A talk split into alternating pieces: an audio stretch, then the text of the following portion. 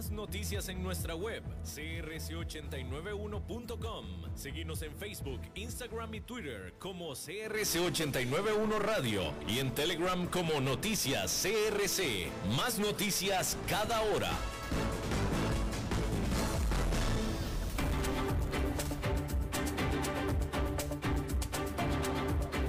Inicia a las 5 con Alberto Padilla un programa diseñado con el objetivo de llevarte diariamente un tema de actualidad, acompañado siempre de reconocidos editorialistas, de lunes a viernes a las 5 de la tarde por CRC 89.1 Radio, a las 5 con Alberto Padilla. Hola, ¿qué tal? Saludos, bienvenidos a esta emisión de A las 5 con su servidor Alberto Padilla. Muchísimas gracias por estarnos acompañando. Gracias por estar ahí le envío cálidos saludos desde la señal y las instalaciones de CRC 89.1 Radio en San José, Costa Rica, desde donde estamos transmitiendo hasta el punto, en el tiempo y en el espacio en el que usted nos está escuchando, porque estamos saliendo en diferentes vías, por ejemplo en Facebook Live, en la página de este programa, a las 5 con Alberto Padilla, así como también estamos disponibles en podcast, en las diferentes más importantes plataformas, Spotify, Apple Podcast, Google Podcast y otras cinco importantes más. Aquí en Costa Rica este programa que sale en vivo en este momento a las 5 de la tarde se repite todos los días a las 10 de la noche aquí en CRC 89.1 FM.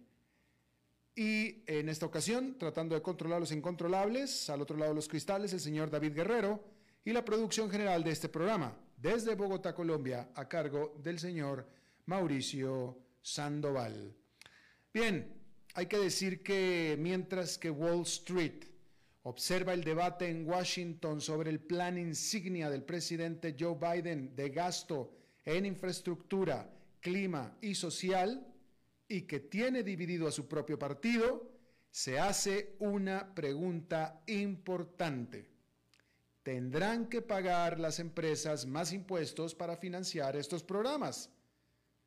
La respuesta podría darse esta misma semana ya que los demócratas se apresuran a finalizar un paquete y entregárselo a Biden antes de que se vaya de viaje a Europa. La administración Biden quería aumentar la tasa del impuesto corporativo del actual 21% al 28%, mientras que los demócratas en la Cámara habían propuesto una tasa intermedia de 26,5%. Sin embargo, los legisladores indicaron que se están alejando de los aumentos de impuestos corporativos debido a la oposición de una sola senadora de Arizona, Kristen Sinema, que es, sin embargo, un voto decisivo y crucial. El propio Biden había dicho la semana pasada que Sinema dice que no cobrará ni un centavo en impuestos a las empresas ni a las personas ricas, lo que es entonces un obstáculo importante para cumplir su promesa de financiar por completo el paquete. Eso estimuló la búsqueda de opciones alternativas de financiación. El domingo, la presidenta de la Cámara de Representantes, Nancy Pelosi, mencionó que la legislación probablemente tendrá un impuesto sobre el patrimonio, aunque eso proporcionaría solamente el 10% de lo que se necesita. La secretaria del Tesoro, Janet Yellen, dijo que los demócratas están considerando un nuevo impuesto sobre los activos líquidos en poder de personas extremadamente ricas.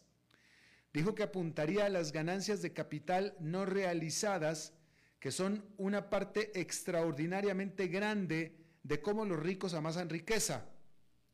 Esta política obligaría a los multimillonarios a pagar un impuesto anual sobre activos como acciones, bonos y también bienes raíces que se han apreciado, pero que no se han vendido, que no se han liquidado. Por tanto, el dinero en cash no lo tienen, lo tienen en bienes. Hasta ahora, los impuestos se pagan cuando usted o cuando alguien vende esos bienes. Ahí se paga un impuesto. Bueno, pues ahora ese impuesto se seguiría pagando, pero ahora también se pagaría sobre el rendimiento o el crecimiento en valor que estos bienes tengan anualmente. Sin embargo, esto también financiaría solamente una pequeña parte del gran paquete de Biden. Nada está escrito en piedra, pero el aparente alejamiento de los aumentos de impuestos corporativos parece estar alimentando el reciente repunte en los mercados, en Wall Street, porque desde el viernes, el lunes y también el martes, el Dow y el Nasdaq alcanzaron máximos históricos. En una nota a sus clientes el mes pasado, el banco de inversión Goldman Sachs advirtió que los posibles cambios en el código de impuestos corporativos podrían afectar las ganancias en el 2022. Goldman dijo que si entraba en vigencia una tasa del 25%, que es mucho más abajo que la propuesta baja de los demócratas, junto con cambios en la forma en que se graban los ingresos extranjeros, haría reducir las ganancias del SP500 en un 5%. Sin embargo, la realidad es que si el gran paquete de gasto se mantiene en su tamaño, la única manera de financiarlo es un gran aumento de impuestos corporativos. No hay otra opción. O se achica el paquete o se incurre en deuda o se cobran impuestos. O sea, nada más hay dos maneras de financiar el paquete como lo quiere Joe Biden que es aumentando impuestos, como lo sugiere, como lo quiere Joe Biden, o aumentando la deuda, porque pues entonces hay que financiarlo. Y por otro lado, el paquete es necesario. Digo, realmente Estados Unidos necesita un gasto importante en infraestructura, definitivamente, absolutamente. Y también en, gasto social, definitivamente. Y eh, eh, también por el cambio climático. O sea, no me parece a mí en lo personal que el paquete sea descabellado, es un gasto que se tiene que realizar y que no se ha realizado precisamente por no subir impuestos. Y bueno, entonces, pues ahí está. Esa es la disyuntiva, porque es un gasto que se tiene que hacer y por tanto se tiene que financiar. Y bueno, pues ahí lo tiene usted. Pareciera que Wall Street está apostando a que no se va a financiar con dinero de sus empresas, porque allá en Nueva York, otra jornada positiva más con el índice industrial Dow Jones subiendo 0,04%, una ganancia marginal. También marginal, aunque no tanto el Nasdaq Composite que subió 0,06% y el Standard Poor's 500 con un avance de 0,18%, máximos históricos para el Dow Jones y para el Nasdaq Composite. Bueno, y por cierto que el exclusivo grupo de empresas estadounidenses con un valor de más de un billón de dólares, que en Estados Unidos se le conoce como the trillion dollars, pero que en el sistema eh, latino es un billón, acaba de dar la bienvenida a su flamante miembro. Las acciones de Tesla explotaron más del 12% el lunes a casi 1.025 dólares después de que Hertz Rent a Car anunció que había acordado un pedido récord de 100 mil Teslas para su flota de autos de alquiler. Se trata de la compra más grande de Teslas realizada por un solo comprador y la mayor movida hacia vehículos eléctricos por parte de una empresa de alquiler de automóviles. Pero incluso el director ejecutivo y fundador de Tesla, Elon Musk, se sorprendió por la magnitud del salto en el valor de las acciones que elevó el valor de mercado de Tesla a, 1,01 billones de dólares.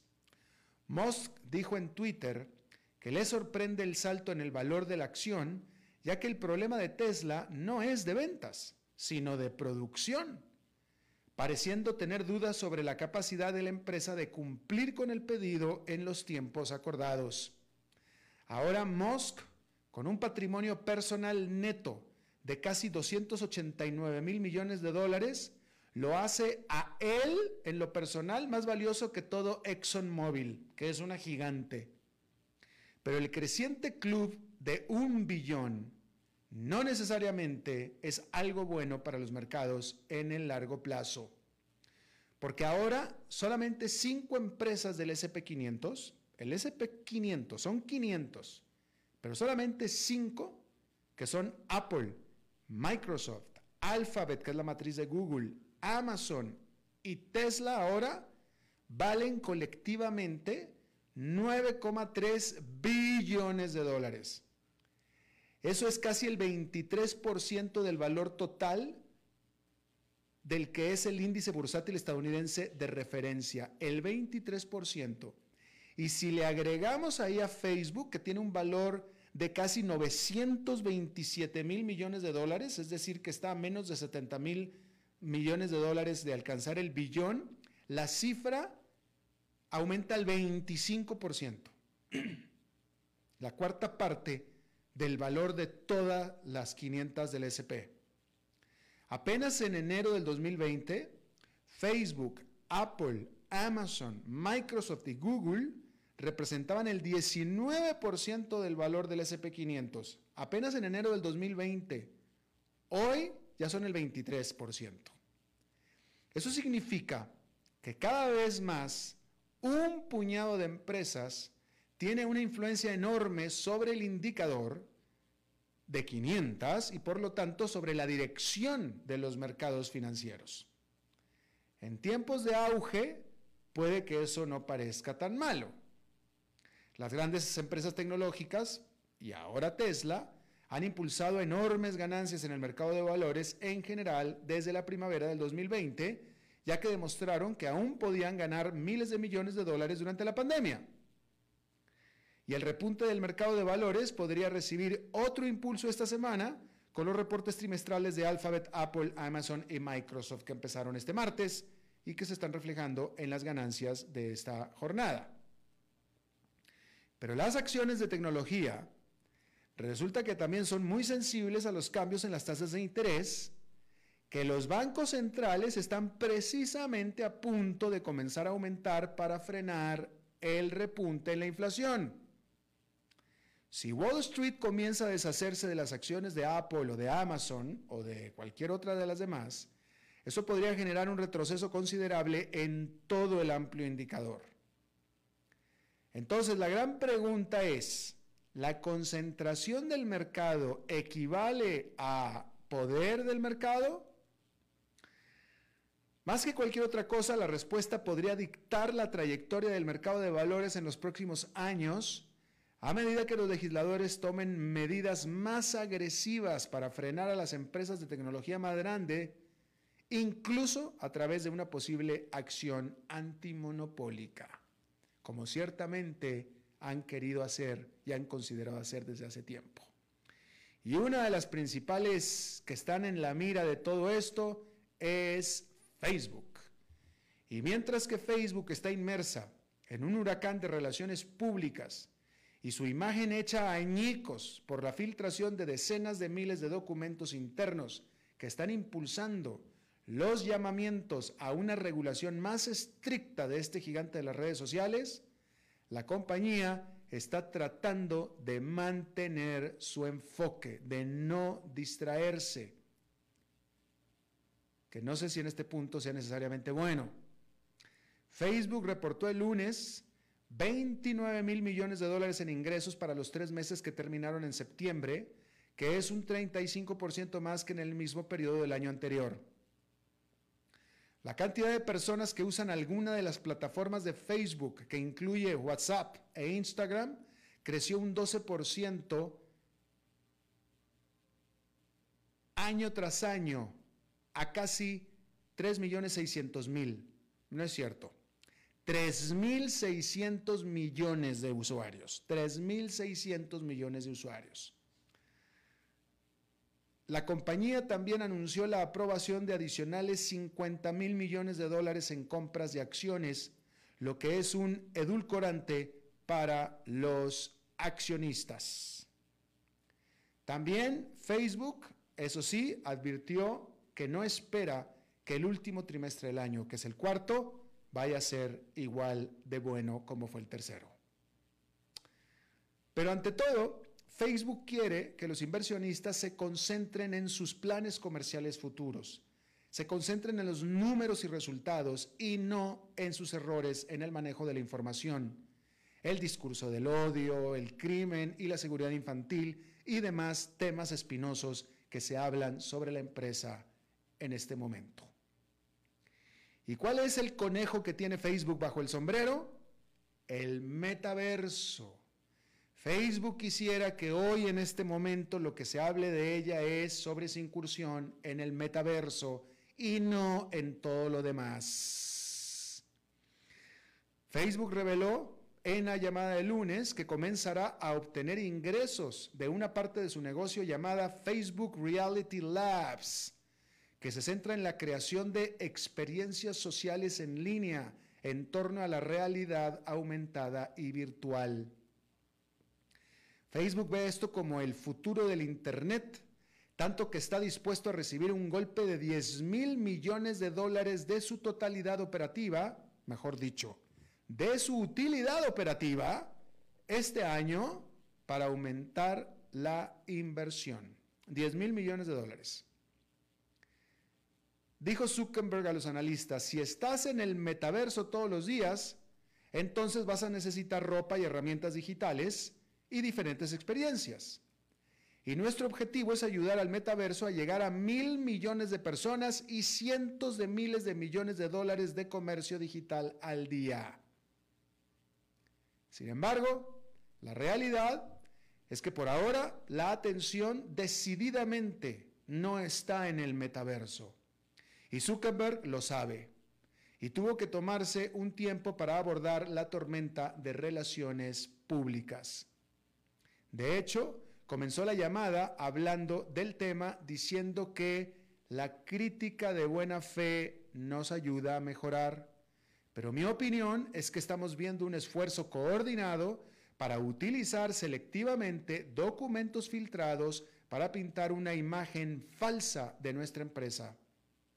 La realidad es que tenemos una cultura abierta que fomenta la discusión y la investigación sobre nuestro trabajo para que podamos avanzar en muchos temas complejos que no son específicos de nosotros.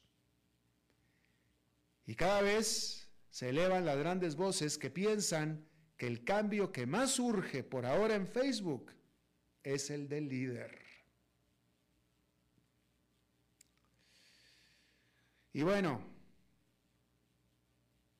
en el 2018, las luminarias de Wall Street se apresuraron a cancelar sus, apariciones, a cancelar sus apariciones en la conferencia de inversión insignia de Arabia Saudita en medio del escándalo mundial por el asesinato de Estado del periodista crítico Jamal Khashoggi en la Embajada de Arabia Saudita en Turquía.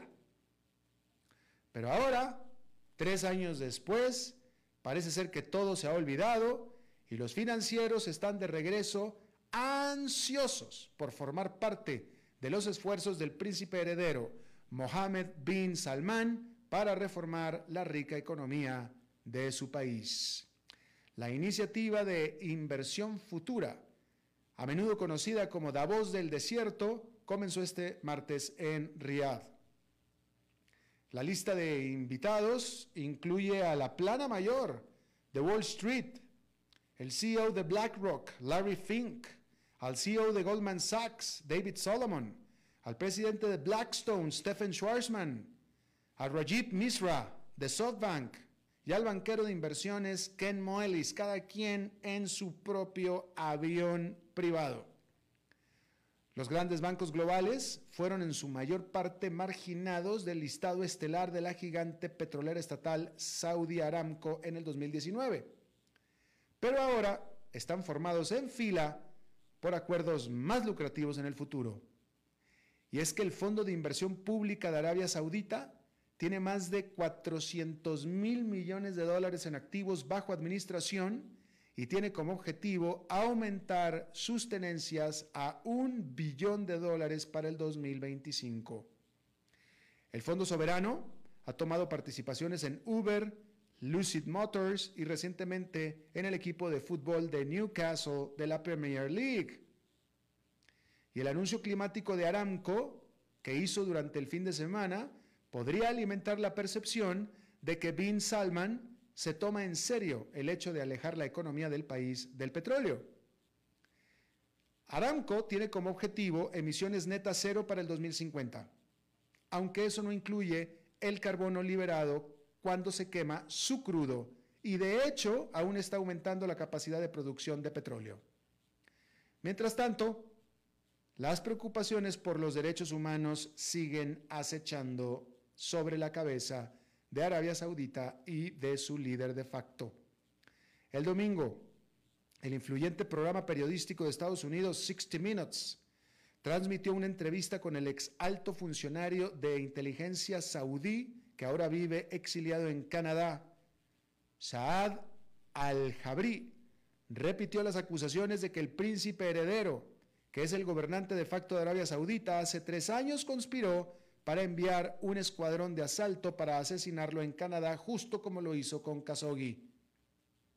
En un comunicado, la Embajada del Reino en Washington describió a Al-Jabri como un exfuncionario gubernamental desacreditado con una larga historia de fabricar y crear distracciones para ocultar los delitos financieros que cometió, que ascienden a miles de millones de dólares. Eso es lo que dijo la embajada saudí en Washington. Bien. Y bueno,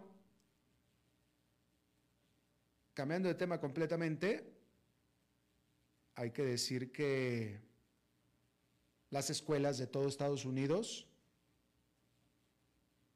están considerando suavizar las restricciones COVID. Pero los funcionarios advierten que puede ser aún demasiado pronto, porque hace dos semanas el número nacional diario de fallecimientos por COVID en Estados Unidos era de 1.500. Estamos hablando de fallecimientos. Hace dos semanas. Hoy en día las muertes han llegado a 1.700 por día. Se trata de un repunte alarmante, dado que las muertes venían disminuyendo constantemente desde finales de septiembre. La Universidad de Washington, de hecho, predice que las infecciones y las hospitalizaciones aumentarán aún más durante noviembre, lo que provocará que algunos distritos escolares posterguen el aflojamiento de los mandatos de máscaras o de cubrebocas. El virus todavía está desenfrenado en comunidades no vacunadas que a menudo se encuentran en áreas rurales con sistemas de salud que ya de por sí están en dificultades. Y bueno, ante esto también un panel asesor de expertos de la Administración de Drogas y Alimentos de Estados Unidos se reúne este martes para discutir la solicitud de autorización de la farmacéutica Pfizer BioNTech para administrar su vacuna COVID-19 de dos dosis a niños entre las edades de 5 y 11 años. Un informe de la FDA dijo la semana pasada que la tasa de eficacia de la vacuna en niños pequeños fue del 90,7% contra la infección sintomática, siete días después de recibir la segunda dosis. Los niños tienen menos probabilidades que los adultos de morir a causa del virus, pero la infección aún puede causar enfermedades a largo plazo. Los asesores del Centro para el Control y la Prevención de Enfermedades de Estados Unidos, la CDC, compartirán sus opiniones sobre la solicitud en la primera semana de noviembre y luego el director de la agencia decidirá si realmente recomienda o no el uso de la vacuna.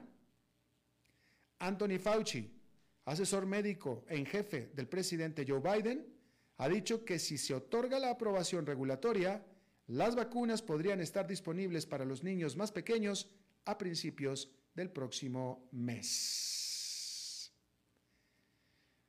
Y bueno, por cierto que hablando del COVID, la semana pasada en Brasil, la investigación del Senado sobre la pandemia estaba lista para pedir 11 cargos contra el presidente Jair Bolsonaro relacionados con el manejo del COVID-19. Pero menos de 24 horas antes de la lectura final del informe de investigación, se eliminaron de la lista las menciones al genocidio de indígenas y al homicidio. El martes, El resultado de la investigación de seis meses podría diluirse aún más. El informe enfrentará una votación en el Senado, donde deberá obtener el apoyo de la mayoría de los ocho legisladores. Dije ocho, me equivoqué por 72, son 81 legisladores. Esos senadores pueden modificar el documento de mil páginas, aunque los líderes de la investigación afirman que sobrevivirán los restantes cargos contra el presidente, que incluyen crímenes de lesa humanidad y uso irregular de fondos públicos. Con todo y esto, incluso si lo aprueba el Senado, es poco probable que se procese a Bolsonaro. El fiscal general de la Nación es un leal designado por Bolsonaro y la Cámara Baja de Brasil probablemente no acusará al presidente, dada la historia, porque anteriormente había estancado casi 140 peticiones similares en su contra. De tal manera que cualquiera que sea el resultado, Bolsonaro parece estar muy bien protegido. Bien, ahí lo tiene usted. Déjeme nada más revisar que no haya alguna cosa de última hora que haya que informarle y eh, bueno, pues no. Oye, eh, David, la serie mundial empieza hoy, ¿no? Hoy empieza la serie mundial del béisbol en Estados Unidos. Los Bravos contra los Astros. Yo no soy muy seguidor de el béisbol. Yo no salí en ese sentido a mi padre, que en paz descanse, que mi padre era fanático del béisbol. Y en estas épocas, eh, eh, cuando ya hablaba yo con él, era de lo que hablábamos. Pero soy fanático de Atlanta, ciudad donde viví durante más de 21 años. Y la última vez que los Bravos estuvieron en la Serie Mundial fue en 1999. En ese momento los Bravos eran parte del grupo de empresas de Ted Turner, lo mismo que CNN, y por tanto a todos los empleados de CNN nos daban boletos para ver a los Bravos. Así es que me tocó ir a los partidos de la Serie Mundial que se jugaron en Atlanta, en el antiguo Turner Stadium, que fue el Estadio Olímpico de 1996, por cierto. Ahora ya se cambiaron de estadio, ahora están en otro estadio, dentro de Atlanta, por supuesto, también. Pero me tocó ir a la, Serie Mundial eh, eh, de los juegos que, que se jugaron en Atlanta y ahí estaban siempre en primera fila, literalmente en primera fila, atrás de home, Ted Turner, propietario del equipo, con su amigo eh, personal y compañero de béisbol, llamante de béisbol, Jimmy Carter, el expresidente Jimmy Carter. Y ahí, ahí estaban, ahí se veían ellos, con las esposas, por cierto. Jane Fonda, en ese momento, por parte de Ted Turner, y Rosalind Carter. Y ahí estaban las dos parejas, ahí se veían muy amablemente, muy alegremente. Y bueno, hoy otra vez, después de 22 años, los Bravos de nuevo a la Serie Mundial pues ojalá ganen, ojalá ganen, que gane el mejor. Bien, vamos a hacer una pausa y regresamos con esa entrevista de hoy. A las 5 con Alberto Padilla, por CRC 89.1 Radio. Mientras perdías las horas esperando que tus redes sociales volvieran a la normalidad, la radio seguía ahí informándote y entreteniéndote, porque la radio sigue siendo el medio de comunicación eterno, gratuito e inmediato que crece, evoluciona y se adapta a las nuevas generaciones. La radio, 120 años de estar a tu lado. Un mensaje de las emisoras asociadas a Canara. Es tiempo de celebrar los buenos momentos de disfrutar con los tuyos, con quienes te hacen reír. Es tiempo de celebrar lo que te mereces con aquellos que compartís la experiencia de vivir. Porque siempre tendremos a alguien con quien celebrar. La Iride, bodegas y viñedos de la región de Mendoza. Búscanos como lairidecr.com. Novena edición de la Expo Pyme del Bicentenario, conmemorando nuestro talento. Charlas, rueda de negocios, asesoría, mercado Pyme virtual, exposición de productos y servicios. Del 5 al 7 de noviembre en el Centro de Convenciones de Costa Rica. Entrada y parqueo gratuito. Organizan Make, INA y Gobierno de la República. Coorganizan Procomer, MISID, Ministerio de Cultura y Juventud, ICT, INAMU y el MAG. Colabora UNED y Fundación UCR. Patrocinan Banco Nacional de Costa Rica, Instituto Nacional de Seguros, BAC, Da Vivienda, Colby, Conicip, Credicu y Cadena Radial Costarricense. Un evento esencial Costa Rica. Active dos fracciones del gordo navideño en la app JPS a su alcance y reciba bonificaciones si son números altos. Participe. Cada viernes se rifarán 100 enteros para el sorteo del gordo. Son 800 enteros en total. Desde los verdes bosques de nuestra montaña nos llega agua Cerros de la Riva, agua fresca de manantial que te permitirá vivir en equilibrio, proteger tu salud y la de tu familia, libre de sustancias químicas, envasada sin alterar su naturaleza a 2.000 metros de altura. Agua Cerros de la Riva, naturalmente neutral. Búscanos como cerrosdelarriba.gmail.com Llámanos al 8374-3229. Cerros de la Riva, Live Spring Water.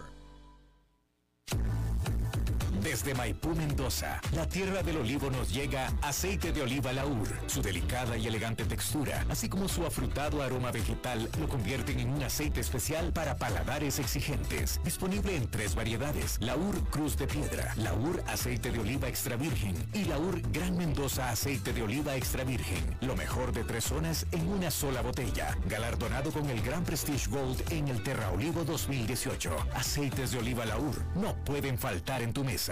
De venta en todas las tiendas, don Fernando. Es tiempo de celebrar los buenos momentos. De disfrutar con los tuyos, con quienes te hacen reír. Es tiempo de celebrar lo que te mereces con aquellos que compartís la experiencia de vivir. Porque siempre tendremos a alguien con quien celebrar. La Iride, bodegas y viñedos de la región de Mendoza. Búscanos como colecciongourmet.com.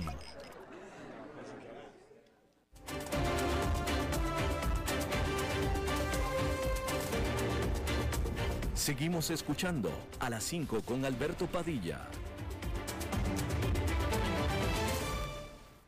Gracias por eh, seguir a- acompañándonos. Hace, según tengo mi recuerdo, fue en diciembre del año pasado, es decir, hace 10 meses aproximadamente. Tuvimos aquí, en diciembre del año pasado, una entrevista con un ejecutivo de Maersk. Y aquí era una entrevista eh, eh, eh, sobre otros asuntos, pero en esa entrevista este ejecutivo de Maersk nos puso sobre, sobre el telescopio, sobre la mesa, sobre el escritorio aquí en este programa, él habló de que se estaba empezando a notar cuellos de botella en la cadena de suministros. Específicamente habló de la escasez de contenedores para mover suministros. Eso fue una revelación, fue la primera vez que yo escuché algo así, lo dijo aquí en esta entrevista, alguien, Maersk, que es la compañera naviera más grande del mundo, y bueno, en los últimos dos meses es de lo único de los que los medios especializados han hablado, porque ya la situación ha alcanzado crisis. Esto, eh, usted que me escucha probablemente lo ha eh, comenzado a notar en la forma de inflación de precios de los productos que usted compra en el supermercado y en otras partes, o incluso ya lo notó con algún producto que no consigue o que no le llega. ¿sí? Y esto ya está empezando realmente a generar problemas. Yo le agradezco muchísimo al economista Jorge Lupano que esté con nosotros desde Buenos Aires. Él es economista de la Universidad de Buenos Aires, ha sido académico durante mucho tiempo, ha colaborado con la CEPAL, actualmente de hecho es consultor de la unidad de, la unidad de infraestructura y logística de la CEPAL. Don Jorge, muchísimas gracias por estar con nosotros. Al contrario, Alberto, un gusto de oírlo y saludar. Gracias. Una pregunta. ¿Esta escasez de productos es única y exclusivamente de productos chinos que vienen hacia este lado del mundo o ya es mucho más amplio, pernicioso que esto? Bueno, es una, es una muy buena pregunta que yo pensaba abordar más bien al final, pero el problema es que uno de los problemas es que China se ha convertido prácticamente en la fábrica de manufactura del mundo. Entonces, lo que estamos presenciando es una escasez de bienes manufacturados eh, a escala mundial y, bueno, y como lógica consecuencia, eh, el estrangulamiento se produce en Asia, especialmente en China, que son las áreas principales productoras en el mundo. Eh, yo creo que el, el, COVID nos produjo una, este, una especie de, engaño, Alberto, porque eh, ante, ante la epidemia y ante la necesidad de que todos tuviéramos que protegernos, de suspender turnos en la fábrica, de, este, de, que la gente no pudiera ir a trabajar, etcétera, todos nos preparamos para una crisis eh, recesiva. Esa era la expectativa. Entonces, eh, todos los productores empezaron a reducir sus inventarios. Por ejemplo, Estados Unidos, eh, antes de la pandemia, había de manera, en Estados Unidos, de manera este, global, dos meses de inventarios de automóviles a nivel minorista. pero a, en el primer trimestre de 2021 que era solamente uno. en, términos de eh, inventarios a nivel de distribución eh, minorista en Estados Unidos, había eh, a, principios de, del año 2020 aproximadamente 43 días de venta y este, seis meses después 33. Es decir, todo el mundo ajustó sus expectativas una reducción de la demanda. La verdad es que, como especialmente en Estados Unidos y en los países occidentales, gobiernos acudieron de manera inmediata a sostener los ingresos de las familias, eh, no fue tanto una caída de ingresos, sino un cambio en la naturaleza del ingreso. ¿no? Mm por el COVID se suspendieron los gastos en espectáculos, en cine, en restaurantes, en salidas, en servicios, en gimnasios. Ahora, eso precipitó una demanda eh, correlativa de eh, eh, aparatos electrónicos para poder ver cine en casa, aparatos para hacer gimnasia en casa. Hubo un switch muy importante de demanda de servicios a demanda de bienes en cuanto la epidemia bajó su intensidad y empezaron a tener eh, impacto más generalizado la vacunación y, la, consecuente confianza de la gente, esto se manifestó al revés, en un incremento súbito e importante de la demanda reprimida anteriormente, con especial impacto sobre la demanda de y a pesar de que nos habíamos preparado todos mentalmente para una crisis de contracción de gasto, lo que hemos presenciado luego de un periodo de contención breve de gastos es una gran expansión de la demanda de manufacturas. ¿Y de dónde provienen las manufacturas en buena proporción en cómo está distribuida la producción en el mundo? De Asia. Entonces, la, la principal consecuencia es que eh, inmediata es que la demanda de importaciones desde Asia por parte de Estados Unidos empezó a provocar estrangulamientos importantes y desequilibrios comerciales. A ver, como la demanda de importaciones que traía contenedores de Asia a Estados Unidos era superior a la exportación de Estados Unidos hacia Asia, había una gran acumulación de contenedores en Estados Unidos y en Europa también, que no volvían a Asia. Por tanto, empezó a haber una gran escasez de contenedores para transportar las exportaciones asiáticas hacia Occidente. Eh, eh, como le digo, Alberto, no quiero hablar con, con más casuística, pero yo creo que sufrimos todos un espejismo y terminamos sufriendo por la situación contraria a la que esperábamos. Ahora, eh, la gran mayoría de los datos que tenemos, como usted bien lo, ha estado exponiendo, eh, son de, de, Estados Unidos. ¿Cómo se vive? ¿Qué escasea? ¿Cuáles son los productos que están escaseando en Latinoamérica?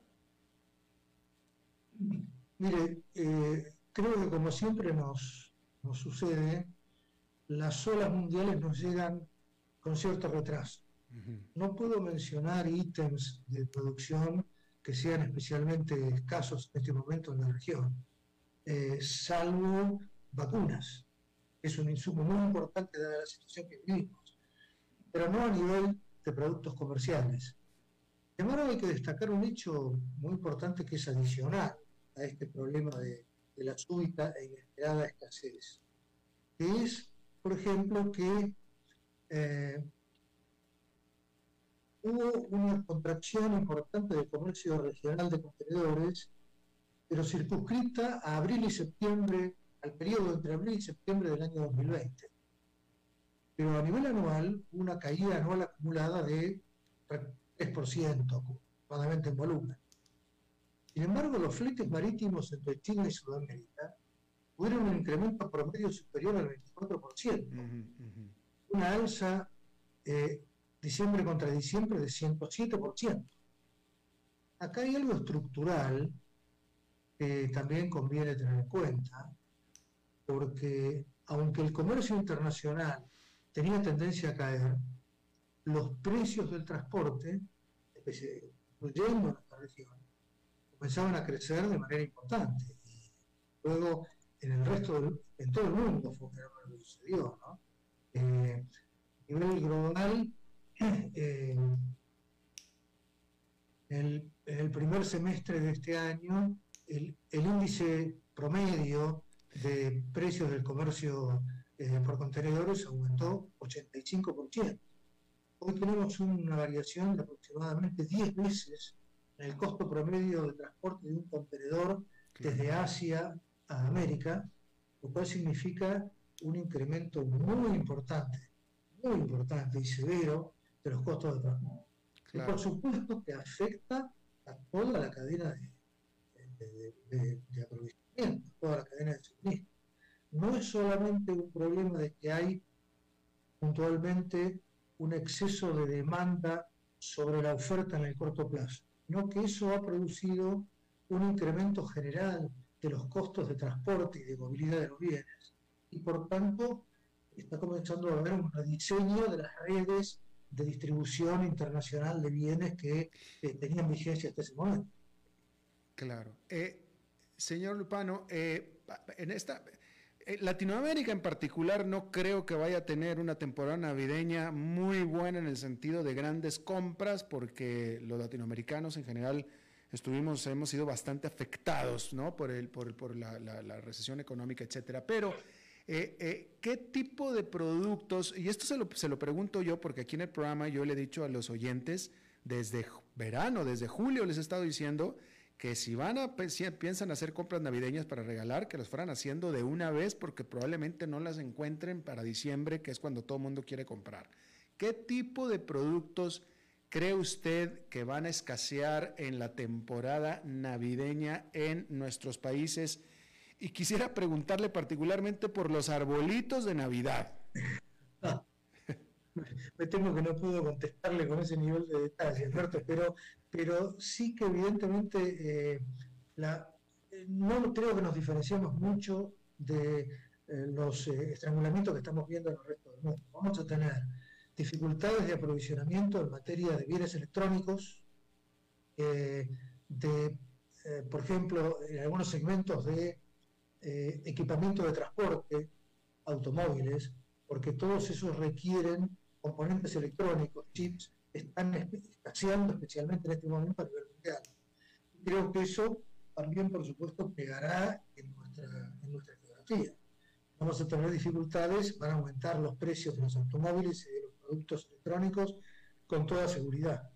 Eh, y me imagino también que eh, piezas y partes eh, para producción industrial en aquellos países que tengan una estructura industrial, estoy pensando en Brasil y en Argentina, van a sufrir un impacto similar porque eh, especialmente por el aumento de los costos de transporte que implica eh, un aumento de los costos de aprovisionamiento importante, que pega, por supuesto, en el precio de adquisición para el fabricante o el distribuidor en el mercado final.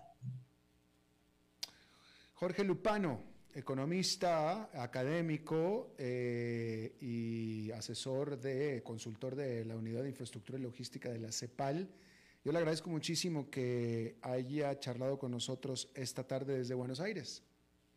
Yo le agradezco la oportunidad de conversar con usted. Un saludo grande para todos sus oyentes también, Gracias, hasta luego. Vamos a hacer una pausa y regresamos con Fernando Francia. A las 5 con Alberto Padilla por CRC 89.1 Radio. Mientras perdías las horas esperando que tus redes sociales volvieran a la normalidad, la radio seguía ahí, informándote y entreteniéndote, porque la radio sigue siendo el medio de comunicación eterno, gratuito e inmediato que crece, evoluciona y se adapta a las nuevas generaciones. La radio, 120 años de estar a tu lado. Un mensaje de las emisoras asociadas a Canara. Es tiempo de celebrar los buenos momentos. De disfrutar con los tuyos, con quienes te hacen reír. Es tiempo de celebrar lo que te mereces con aquellos que compartís la experiencia de vivir. Porque siempre tendremos a alguien con quien celebrar. La Iride, bodegas y viñedos de la región de Mendoza. Búscanos como lairidecr.com.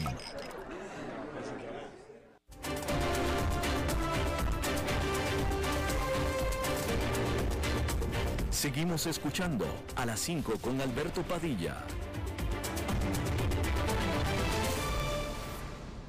Bueno, como es usualmente los martes, se une a nosotros Fernando Francia. ¿Cómo estás, Fernando? La frase típica de Zoom, estás en mute. ¿Qué tal, Alberto? ¿Cómo estás? Yo muy bien, afortunadamente. ¿Y tú? Muy bien, muy bien también. Muy bien, en este, en esto, en este mundo eh, tan complicado, eh, ¿estás de acuerdo conmigo que em, posiblemente no veíamos las complicaciones tan polarizadas antes? Eh, ¿Qué sentido de complicaciones? Pues yo estoy viendo muchas complicaciones. Sí, claro, hoy por eso las vemos muchos, pero de repente en las redes sociales, de repente las comunicaciones nos hacen estar más eh, pegados a, eh, o, conscientes de las polarizaciones a las que nos vemos enfrentados hoy por hoy, ¿no crees? Sí, totalmente. Bien, justamente un poco de eso eh, quería hablarles a propósito de las vacunas. Vivir en sociedad está lleno de obligaciones que posiblemente no querríamos hacer, ¿no?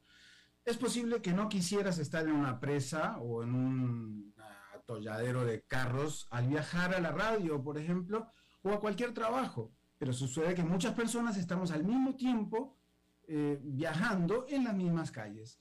Vivir todos amontonados en las ciudades también trae otras muchas consecuencias sobre la libertad personal. La seguridad, por ejemplo, es una casi siempre válida excusa para brincarnos o para que se brinquen ciertas libertades. La salud es otro de esos temas. Coincidirán conmigo.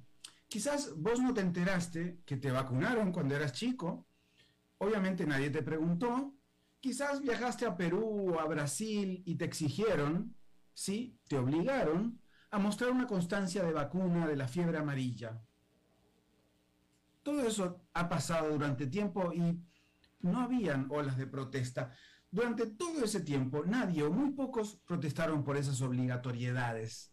Pero ahora, impulsados por el ruido mediático de cierta oposición a la pandemia y a sus lógicas consecuencias, como utilizar tapabocas, practicar el distanciamiento social o el encierro en determinados momentos, pues ahora alzan la voz, algunos con megáfonos institucionales, ¿no? Como el presidente Trump, el presidente Bolsonaro, o un poco más cerca y menos relevante, pues mucha gente aquí en Costa Rica. Claramente ante la... Eh, claramente em, en otros tiempos era más difícil que esas voces alcanzaran niveles de audiencia importante. no solo por el cambio tecnológico, sino también por la polarización que ya es permanente en nuestra vida en sociedad. Ante la obligatoriedad de demostrar la vacunación para el ingreso de personas a algunos, algunos lugares, ahí emergen también algunas voces. ¿Es un tipo de discriminación? Sí, puede ser, es válida. Quizás para buscar la protección de la salud de las personas puede ser que sí sea válida. Una teoría de la comunicación dice que los grupos minoritarios suelen cohibirse de dar su opinión cuando va en contra de las mayorías. Se llama la espiral del silencio sin embargo, hay un núcleo duro de esas opiniones disidentes y minoritarias que no se dejan llevar por esas mayorías y manifiestan ruidosamente su opinión. Y claro, si son divulgados, pueden llegar a convertirse en mayorías posteriormente, convenciendo a los demás. Sin embargo, cuando Elizabeth Noel Neumann dio nombre a esa teoría en 1977 con la publicación del libro La espiral del silencio, todavía no existían las formas de comunicación actuales que hacen que los cambios de sentido en la opinión pública puedan variar más frecuentemente que en aquel momento en que la televisión apenas estaba instalada. Esto explica la minoría, bulliciosa quizás, pero minoría, que se mantiene como núcleo duro que no quiere cambiar de opinión ni con los aportes de la ciencia. La vacunación obligatoria es parte de esos acuerdos en los que uno pierde libertades por vivir en sociedad justamente porque es una libertad que puede afectar a otros. Distinto sería el caso de acciones que impacten a las personas o les limiten, pero no generen un impacto proporcionalmente positivo en la colectividad. Esas son las que debemos discutir en sociedad. Tal vez el virus no causa la muerte del que no se quiera vacunar, pero puede ocupar una cama hospitalaria de alguien cuya vida dependía de esa cama o contagiar a alguien cuyo cuerpo no resiste el virus o debe vivir con secuelas que aún estamos descubriendo y no las conocemos. Desde hace tiempo hemos ido aceptando limitaciones. No se puede fumar en cualquier sitio, estamos obligados a utilizar el cinturón de seguridad, hay que utilizar el casco en una moto. Aunque eso está en el ámbito privado, puede tener un impacto incluso en el costo de los sistemas de salud, por ejemplo. Lamentablemente, junto con la pandemia, así como con la seguridad, Muchas veces también sobrevienen un incremento de acciones coercitivas a la libertad, a las cuales hay que prestar atención. Tampoco se vale aceptar cualquier cosa. Debatir siempre es importante y enriquece. El problema surge cuando la oposición parece ser un fin en sí mismo y la fundamentación parece salir del hígado y no de la razón o de la ciencia. La vacunación obligatoria parece ser uno de esos temas que nos polarizan, Alberto. Vendrán muchas otras pandemias y necesitaríamos muchas otras soluciones cuidarnos entre todos no debería ser una obligación, sino la opción más sensata. Definitivamente, y, interesante el tema que, tocas, eh, Fernando, porque sí son tiempos que nunca habíamos vivido, yo creo que nadie, o sea, esta, esta polarización tan grande eh, que, que, ya existía, pero nunca había sido tan extrema, nunca la habíamos vivido nadie de los que estamos vivos en este planeta en tiempos de paz, vamos a decirlo así, ¿no? Em, eh, y bueno, como tú lo dices, o sea, no debería, no debería ser necesario obligar a alguien a que se vacune. No debería ser necesario suspender a alguien de las redes sociales. Pero sin embargo, hay que hacerlo, que es una tristeza. Es, una tristeza porque además, por ejemplo, con el tapabocas, pasa que quien lo usa cuida al que no lo usa o cuida al otro. Es decir, la persona responsable que usa el tapabocas lo hago por ti. cuida a los demás, aunque no usen tapabocas. Y el que no, no usa tapabocas no es que se expone a sí mismo, es que descuida a los demás. Es una paradoja tremenda de la conducta humana. La persona responsable protege a los demás, la persona irresponsable eh, eh, está protegida por los demás responsables. Una locura. Totalmente, totalmente. Y mira, eh, eh, yo, eh, tú, tú como experto en comunicación que eres, y, bueno, pues yo también con la experiencia que tengo, este, cuando yo estaba trabajando para la empresa multinacional, para CNN, había una conciencia, aparte teníamos un código de ética escrito, teníamos un manual de prácticas, pero, pero existía la conciencia de que, había, que teníamos que tocar temas con mucho cuidado, simple, simple, y sencillamente por la plataforma en la que estábamos, ¿me explico? Pero esto lo comento porque hoy en día hay gente con gran plataforma, con mucho poder, y por supuesto que estoy hablando, por, entre otros casos como el de Donald Trump, en el que tienen ese, ese poder de convocatoria, poder de, de, de hacer que la gente se mueva, y no lo miden, no lo miden, dicen cualquier cosa al grado que hay que callarlos. Es una paradoja muy compleja de nuestra sociedad, Alberto, eh, ese tema de, las libertades. Ya lo decía tanta persona, mi libertad eh, termina cuando comienza la de los demás, es un viejo dicho, ¿no? O, aquel eh, dicho del derecho al respeto ajeno, el respeto al derecho ajeno es la paz, decía Benito Juárez. Pero nos está costando ese tema, ¿verdad? Nos está costando un poco eso de saber que estamos viviendo en sociedad y por lo tanto hay elementos de esa vida en sociedad que eh, tenemos que adaptarlas a eh, la vida conjunta, ¿no? Definitivamente. Fernando Francia, muchísimas gracias como cada martes. Muchas gracias a vos. Nos vemos el próximo. El próximo martes. Bien, y eso es todo lo que tenemos por esta emisión de A las 5 con su servidor Alberto Padilla. Muchísimas gracias por habernos acompañado. Espero que termine su día en buena nota, en buen tono y nosotros nos reencontramos en 23, en 23 horas. Que la pase muy bien.